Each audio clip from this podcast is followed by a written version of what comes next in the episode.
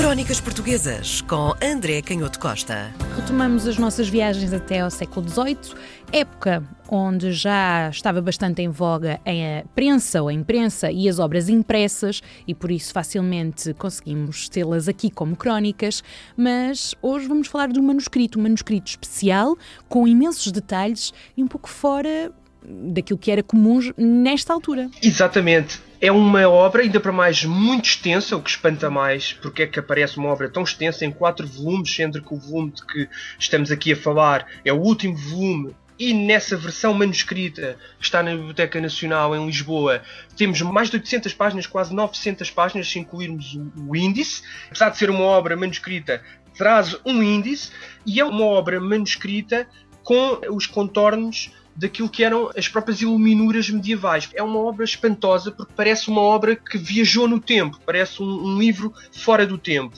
O manuscrito intitula-se Memórias da Paz do Trek oferecidas a El Rei por Dom Luís da Cunha, seu embaixador extraordinário e plenipotenciário no Congresso da dita paz. E tem a data de 1715. E quando eu digo que tem essas características de iluminura medieval é porque a própria folha de rosto, o título, parecem letras de máquina, mas depois quando vemos, ou de impressão, máquina é um anacronismo, portanto na época, embora já fosse uma máquina não eletrónica, mecânica, obviamente, já havia muitas obras impressas em Portugal, mas aparece de facto esta obra como um emblema do requinte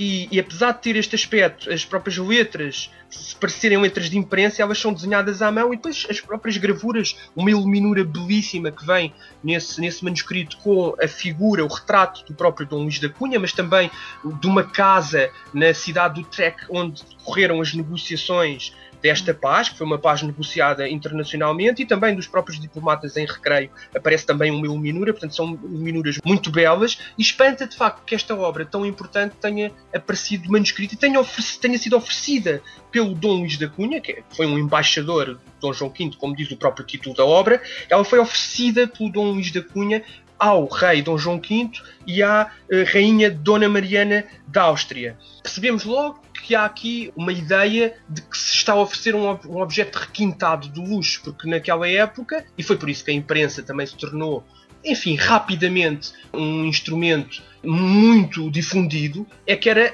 apesar de tudo, muito mais barato. Um dos problemas que ditou o fim do manuscrito é que era muito caro, em termos de horas de trabalho e do próprio material, era muito caro a elaboração de manuscritos hum. muito bem acabados. Então, então, como é que esta, hum, esta obra sobrevive? Sendo que é manuscrita, é muito mais difícil de replicar, muito mais difícil de propagar pelo mundo. Exatamente. Apontas muito bem, e esse é o, o segundo aspecto que é uh, fundamental na história deste manuscrito. É que quando nós fazemos essa pergunta que tu fizeste, percebemos que houve uma intenção do Dom Luís da Cunha de oferecer ao rei as suas memórias daquela negociação, mas que para lá do objeto requintado ele não queria que a obra circulasse pelo mundo, ou não estaria muito interessado em que a obra saísse das mãos corretas. Portanto, a relação com o texto é uma relação completamente diferente daquela que nós temos hoje, que à partida, quando compomos algo, passamos tanto tempo e entregamos tanto do nosso esforço a elaborar uma obra profunda e de análise e de descrição, e neste aspecto, de um evento tão importante como estas negações diplomáticas, à partida fazemos para que a obra corra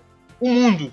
E nesta época, de facto, as obras para correr o mundo eram já, sobretudo, as impressas. Embora continuassem a circular manuscritos, mas a intenção do Dom Luís da Cunha aqui é que o rei, eventualmente alguns ministros da corte, tenham acesso àquilo que ele escreveu, mas ele não está muito interessado em que ela circule. Aliás, a obra, de dizer só isto, ela vai depois parar às mãos de Sebastião José de Carvalho e Mel, o famoso Marquês de Pombal. Não sabemos muito bem como, mas a verdade é que esta obra vai parar à biblioteca do Marquês de Pombal e é lá depois que vai parar à Biblioteca Nacional. E também era mais ou menos comum nesta época, muitas vezes os secretários de Estado apropriarem-se de documentos que nós hoje consideramos públicos, documentos oficiais, documentos administrativos, muitas vezes levávamos para casa e isso até dava origem a, a incidentes, porque o secretário de Estado que vinha muitas vezes tinha que forçar o antigo secretário de Estado a obrigá-lo a entregar a documentação que ele tinha levado para casa. Enfim, não é uma coisa que não seja completamente uh, alheia aos dias de hoje, mas é raro, apesar de tudo, e nesta época era muito comum. Mas aquilo que acontece é que há uma razão para que o Dom da Cunha não quisesse que a obra uh, circulasse, e tem a ver com o retrato que ele faz da Inglaterra e da posição da Inglaterra, que era muito importante até devido à, à própria aliança com o Dom uhum. João V e com as relações privilegiadas, também do ponto de vista económico, que se vão estabelecer desde 1702, durante toda a guerra da sucessão espanhola e depois da própria paz do Trek, eh, enfim, é mais ou menos quase da cultura geral, que depois esse tratado, o tratado entre Portugal e Inglaterra, vai facilitar a exportação de vinhos portugueses, porque os vinhos portugueses passam a pagar apenas um terço daquilo que pagavam os vinhos franceses para entrar em Inglaterra. Em Inglaterra era um, um grande mercado consumidor de vinhos. Mas, por outro lado, em troca dessa vantagem fiscal, Portugal passa a aceitar os panos de lã e, e aquilo que eram os tecidos os géneros uh, de lã vindos da Inglaterra, e está aqui uma certa relação recíproca. Os historiadores dizem que isso tornou uma relação de dependência, é um assunto muito complexo, porque há quem diga que apenas isso reconheceu uma situação de facto da economia e que era impossível contrariá-lo, e portanto quem negociou o tratado por parte de Portugal foi tirar partido dessa relação de vantagem que a Inglaterra já tinha e pelo menos conseguir alguma coisa que era a vantagem fiscal para os vinhos portugueses. Mas enfim, aqui o que é importante é que o Dom Luís da Cunha não só discute todas estas coisas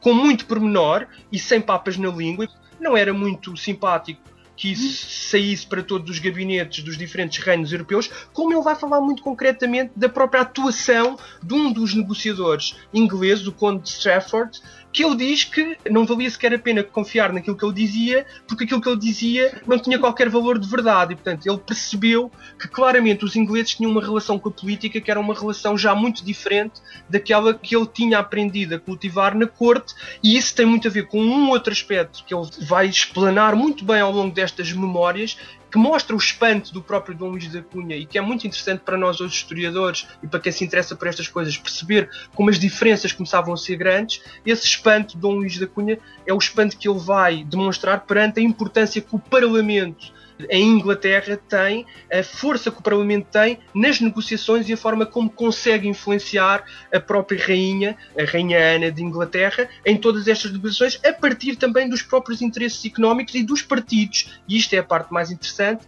que para o Dom Luís da Cunha é um bocadinho incompreensível, porque eles vêm de uma corte onde ainda há uma certa confusão entre o interesse do rei, o interesse do reino, o interesse de todos os súbditos, quando a Inglaterra, uhum. numa fase se calhar mais sofisticada, alguns dirão mais perversa, outros dirão mais evoluída, que é o facto de haverem dois partidos que se odeiam, que se degladiam, que compram os próprios ministros e negociadores de acordo com os seus interesses, mas que depois o resultado que daí sai é sempre uma grande sofisticação política, mesmo quando, como aconteceu, e isso aparece nestas memórias de Dom Luís da Cunha,